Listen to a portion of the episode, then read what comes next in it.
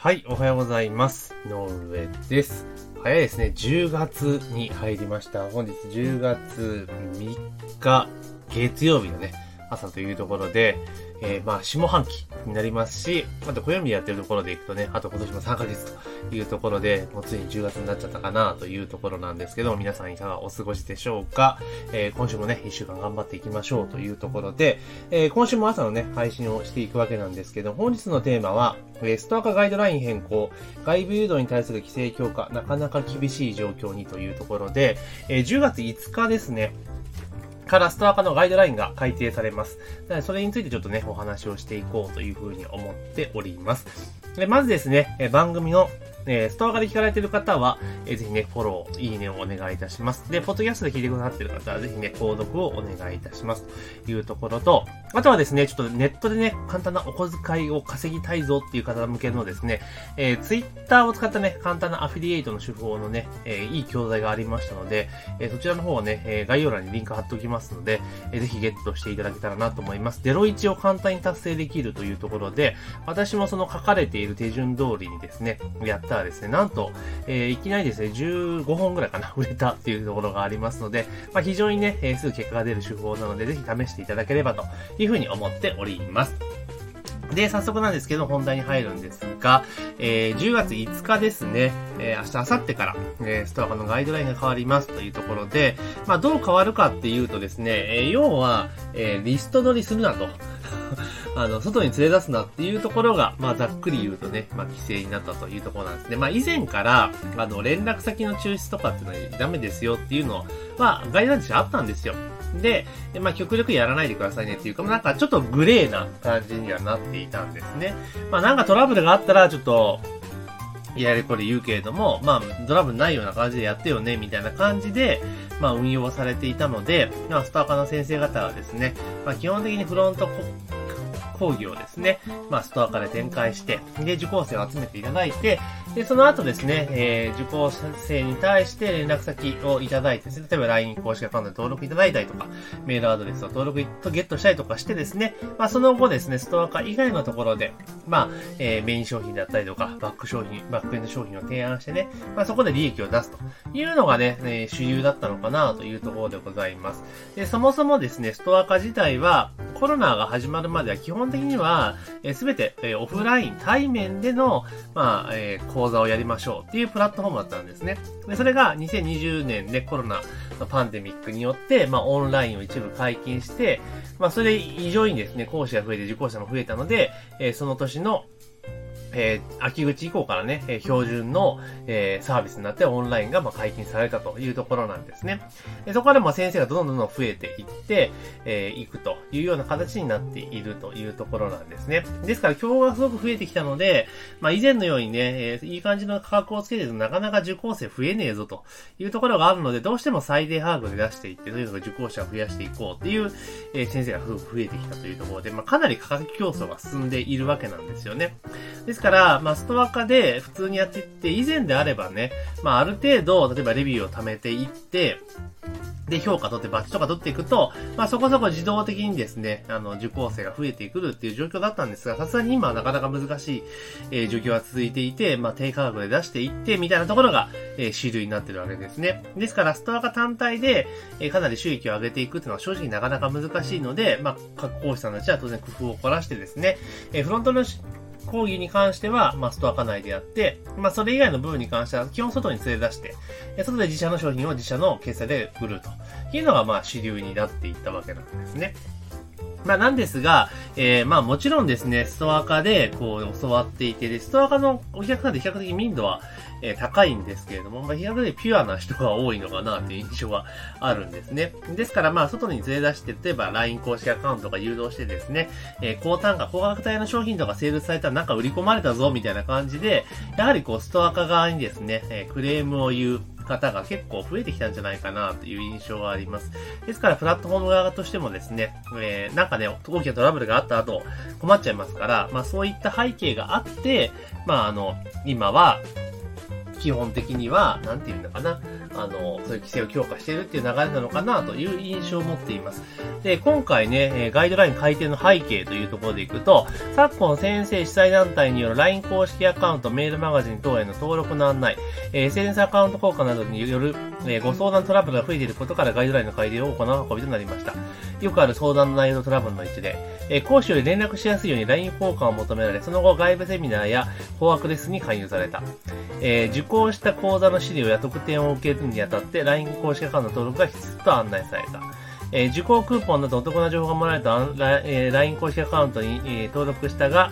えー、ストア化以外のサービスの案内しか届かなかった。えー、受講特典後のアフターサービスを受けるために Facebook の友達申請したが、その後ネットワークビジネスに関与された。まあ、まさかは購入してしまったというところで、まあ結構皆さんいろいろやっちゃってるんだなっていうような、えー、ところはあると思うんですね。で、もちろん、その、なんだろう、サポートとして、私も自身もストア化でやってましたけれども、要はサポートするのに、あの、いや、ストア化のメッセンジャーって結構使い勝手悪いんですよ、めちゃめちゃ。うん、だから、まあ、LINE のがパッパパッパできるから、LINE の登録してくださいねって誘導してましたし、でもちろんその LINE 登録してくださった方にですね、まあ、自社の商品とか、もちろんストア化の講座をね、ご案内することもありましたけれども、まあ、自社の商品をご提案することも当然あったりとかしたわけなんですね。まあ、ただ、あの、これ気をつけなきゃいけないのは、あれなんですよ。あの、結構あるのが、例えば LINE とか登録してもらった時に、あの、いきなり、こう、商品の、えー、例えばな、何々セミナーとかっていうのの案内をバンと投げると、やっぱりいきなり売り込まれた感がすごくあるじゃないですか。だから、ぜ、ワンクション絶対必要なんですよ。えっ、ー、と、例えば、送るときにですね、あの、こういうことを今ちょっとやっていて、こういう企画を準備してるんですけども、興味がある方はこちら登録しといてくださいねっていうので、別のに移すんですよ。うん。だかその、な、なんて、ストア化で登録してもらったらいいんじゃなくて、そこからさらにもう一個踏み込んでいって、え別のものをですね、あの、またやって、登録してもらうって形にすると、こういうトラブルにはならない。なぜかって興味がある人がやってるから。で、結構ここにトラブルになるのは、単純にストア化の講義受講して、で、その後に興味ないけどなんか売り込まれたぞっていうのが問題になってるわけじゃないですから、ここの部分って、えうまくそのような形でオプトを取るとかそういう形にしておけば、あんまり正直問題にならないのかなというところはあります。で、あとは、その、ストア化とかでね、こうセミナーとかでこう直接話をするわけじゃないですか。だから、例えば、一人一人こう、会話をしていく中で、大体どんな人かってわかるわけですよ、やってると。だから、あ、この人ちょっと制度したらまずいなっていうのは、あの、この辺はコントロール実際できちゃうので、あの、ね、そういうふうにうまくやっていけば結構、こういったところって個人的には回避できるのかなっていうところはあります。私自身も、あの、やってましたそういうクレームは全然いただいたことはないですね。うん。で、まあ、そのスライドを渡すのに、なんていうかね、LINE 登録してくださいって結構上等手段ではあったんですよ。あの、LINE 登録してもらう理由になるじゃないですか。だけどそれはちょっとやるなっていうふうに言われているので、で、今までこの辺って結構グレーだったから、ストア化自体もあんまり明確に言ってなかったんですよ。だけど今回明確に禁止になっているので、あの、まあ、ぶっちゃけね、オンライン講座の中でのやり取りになるので、そこにストア化のね、担当者が全部中入ってチェックしてるわけではないですから、講義の中でね、誘導することはもちろん可能だと思うんですよ。だけど、それがもし、例えば、えー、そこの中のね、受講した人が、いや、こんな風に誘導されたんですよっていうのを本、ストアが本体にクレーム入れちゃうと、まあ、結構具合が悪くなってくるので、まあ、これは基本的にこのスライドを渡すとかね、LINE 登録してくださいスライドを渡すっていうのは、ちょっと今後は控えた方がいいかなっていうふうに思います。で、まあ、やり方としては、じゃあもうどうするかっていうと、スライドはもう、もう、あの、あれですよ、もうストア化の、そのメッセンジ機能で、添付ファイルで送ると。で、そのスライドの、例えば PDF で渡すわけじゃないですか。で、その中にもおばんをかけておいて、あの、より詳しい、例えば音声解説のやつが、えー、をやってますよとか、関連するものを、えー、プレゼントしますっていうので、そこで、あの、オプトを取るみたいな形にするしかないかなっていうところはありますよね。まあ、ストア化が明確に禁止よっていうふうに言ってることをやるとやはり具合が悪いので、ここら辺はちょっと気をつけた方がいいのかなと。で、もうこうなってくると、ストア化使うメリットってなかなかちょっと難しいのかなっていうのは正直なところはあります。あの、集客で使えるからっていうような形で利用されていた方も結構多いと思うんですよ。だから集客はストア化にしといて、で、その後、あれですよ、ストア化にしといて、で、その後ですね、メインの商品を外で売るっていうパターンが結構多かったはずなんですよ。だからリスト取りはしなければいけないんですよ。それがやりにくくなったってなると、まあちょっとかなりしんどいかなっていうのが正直なところです。じゃあ私自身どう使っていくのかっていうと、まあ基本的にストア化に関しては、あの、自分のメインのビジネスとあんま繋げてなかったんですよね。もちろん LINE に誘導してたりはしましたけれども、直接じゃあそこから、あの、メールをバン、メッセージバンバン送ってってことほとんどやってなかったので、まあ自分の商品商品とか新企画出すときに、まあこんなのをやるんですけど、興味ある人は、あの、メール登録してくださいっていうので、オプト取って終了してたものですから。でも、じゃあ今後そういったことがなかなかできなくなるって時に、もうあと使い方としては、もう社会的証明ですよね。ストアカテというプラットフォームで、えー、生徒さんがこんだけいるぞと。で、例えばプラチナバッジ持ってるぞというところで、まあ安心感を与えるっていうのに使えるかなと。で、ストアカで講師やってるんですよとか言わ言えれば、まあ結構ね、あの、社会的証明にもなるので、まあそういった意味で、とにかくプラチナバッジ取るまで頑張ると。ね、200件ね。結構しんどいと思うんですけど、頑張ると。で、200件取った後は、もう、バッチ維持するのは、6ヶ月の間に3回ね、セミナーやればいいので、まあ、半年に1回、3回、4回ぐらいセミナーをやる。それ1名受講でもいいんですよ。1名受講3回とかでもいいので、まあ、それで開催数を稼いで、その資格を維持しておくっていうぐらいがベストなのかなというふうに正直は思っています。